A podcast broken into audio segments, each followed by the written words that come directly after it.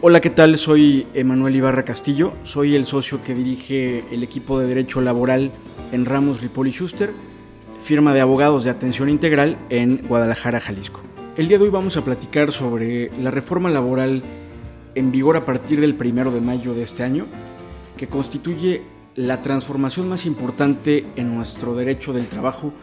por lo menos en los últimos 50 años que reconoce derechos de clases tradicionalmente desprotegidas como los trabajadores del hogar, que busca combatir la contratación colectiva de protección y la simulación en la negociación entre sindicatos y patrones y que transforma radicalmente la impartición de justicia laboral en México.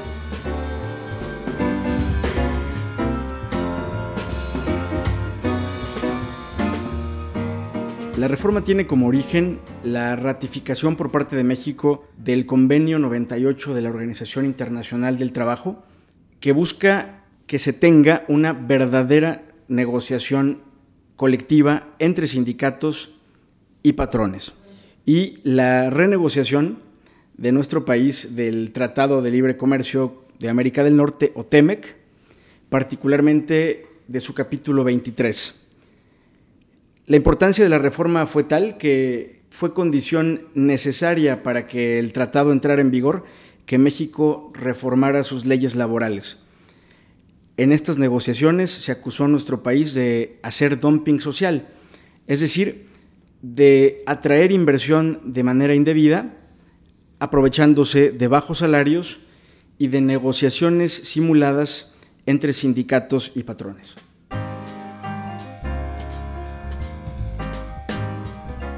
Entre los cambios más importantes en materia individual, tenemos la obligación de incorporar en los contratos individuales de trabajo la designación de beneficiarios de los trabajadores en caso de fallecimiento, lo que permitirá hacer más ágil el pago a los familiares de trabajadores fallecidos de las prestaciones a las que estos tengan derecho al momento de su muerte. En materia de trabajadores del hogar, se elimina una disposición abiertamente discriminatoria que permitía que este tipo de empleados no se inscribieran ante el Seguro Social. A partir de la reforma, los patrones de este tipo de trabajadores deberán inscribirlos ante el Instituto Mexicano del Seguro Social. En materia de derechos humanos laborales, se establece la obligación a cargo del patrón de implementar protocolos para prevenir discriminación por razón de género, prácticas de acoso y hostigamiento sexual y laboral y erradicar cualquier forma de trabajo infantil. En los casos en los que se reclame discriminación en el empleo por embarazo, orientación sexual, por identidad de género o en aquellos casos en los que se reclamen prácticas de trabajo infantil, los nuevos tribunales laborales tienen facultades para tomar medidas que protejan a la persona. Esto es, por ejemplo, podrían pedir que no se dé de baja a un trabajador que haya sufrido este tipo de actos mientras dura su juicio laboral.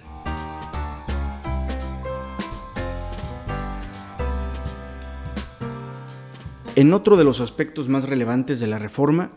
se busca eliminar la contratación colectiva de protección y proteger la verdadera negociación colectiva. Esto es, no debe haber más en México sindicatos y contratos colectivos inactivos y que los trabajadores de las empresas desconozcan.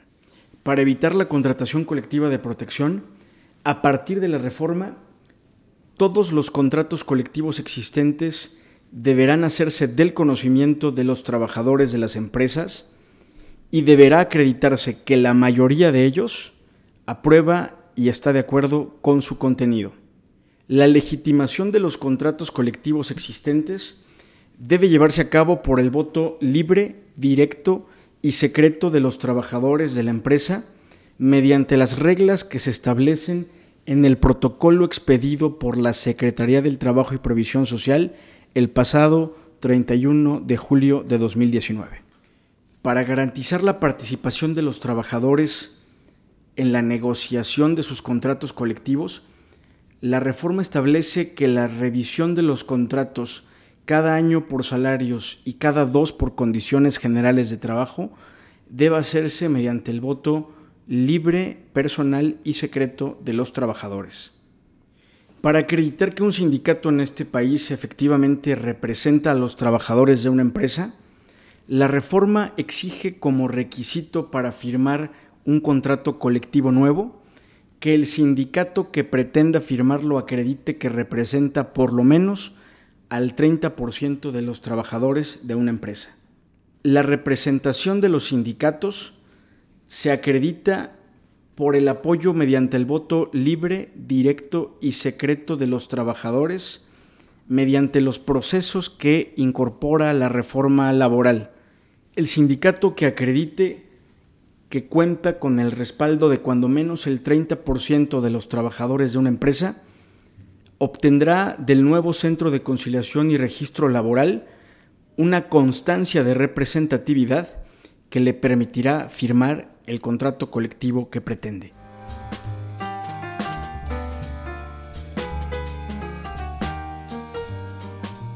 Para evitar viejas prácticas de extorsión de los sindicatos, como el abuso en los emplazamientos a huelga para exigir la firma de contratos colectivos de trabajo, la reforma exige que el sindicato que pretenda emplazar a huelga buscando la firma de un contrato colectivo acredite que representa cuando menos al 30% de los trabajadores de esa empresa. Para garantizar que los trabajadores de una empresa conozcan a su sindicato y al contrato colectivo que les es aplicable, se establece la obligación de los patrones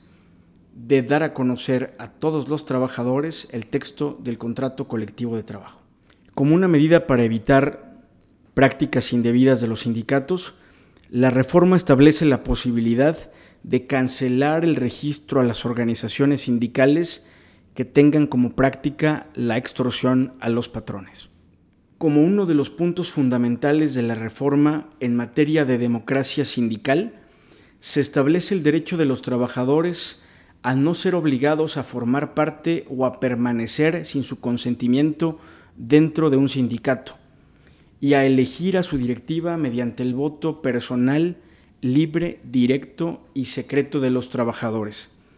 De igual forma, se prohíbe que los líderes sindicales duren indefinidamente en su cargo.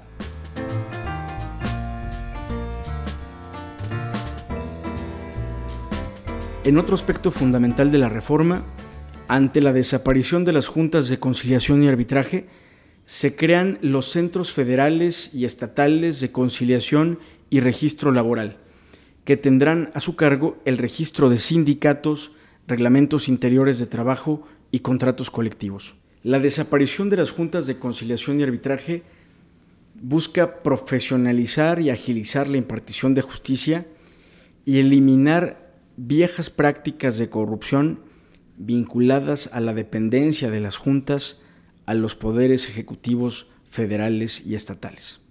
Con este cambio, la impartición de justicia laboral no queda ya en un órgano tripartita como lo es la Junta de Conciliación y Arbitraje, con representantes obrero, del capital y del gobierno, sino que pasa a un tribunal con un juez especializado en la materia. La reforma establece un procedimiento de conciliación obligatorio que debe agotarse antes de acudir a un juicio laboral, que se sigue ante los centros de conciliación y registro laboral y que no podrá exceder de 45 días naturales. Con esto se busca evitar en la medida de lo posible la existencia de nuevos juicios laborales y buscar los acuerdos previos entre patrones y trabajadores. Quedarán exceptuados de agotar la etapa conciliatoria, entre otros casos, aquellos en los que se alegue discriminación por cualquier tipo, incluyendo mujeres embarazadas, procedimientos de designación de beneficiarios por muerte de trabajador y aquellos en los que se reclamen prestaciones de seguridad social. Esto es, en los casos mencionados, los trabajadores podrán ir directamente a juicio. En materia de despido, los patrones podrán acreditar en juicio que el trabajador incurrió en alguna causa justificada de despido aun y cuando no le haya entregado previamente un aviso de rescisión. Esto es, aun y cuando no haya entregado previamente un aviso de rescisión, podré defenderme en un juicio señalando que el despido fue justificado, haciéndolo valer en la contestación de la demanda. La legitimación de contratos colectivos existentes mediante el apoyo mayoritario de los trabajadores de una empresa deberá realizarse a más tardar el primero de mayo de 2023. De no llevarse a cabo esta legitimación antes de esa fecha o de no obtener el contrato colectivo existente el respaldo mayoritario de los trabajadores, el efecto es que se tendrán por terminados dichos contratos, quedando vigentes en favor de los trabajadores las prestaciones y derechos que de ellos se desprendan. Esto es, los sindicatos que cuenten con contratos colectivos vigentes al momento de entrada en vigor de la reforma deberán darlos a conocer a sus agremiados y buscar que éstos los respalden mayoritariamente. De no obtener el voto mayoritario en su favor, los contratos colectivos se darán por terminados y permanecerán únicamente vigentes las prestaciones y derechos en favor de los trabajadores que dichos contratos contengan.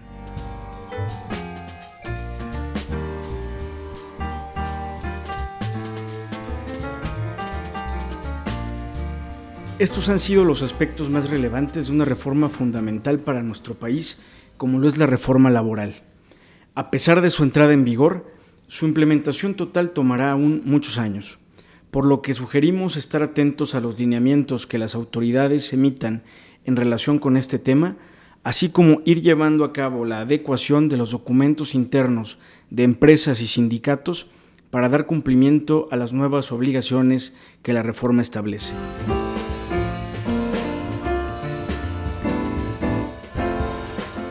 Muchas gracias por habernos acompañado. Les recordamos que estaremos subiendo contenido sobre temas que esperamos sean de su interés, así que suscríbanse al podcast y síganos en Twitter, Instagram y Facebook como Ramos Ripoll y Schuster. Si tienen comentarios o preguntas, no duden en contactarnos.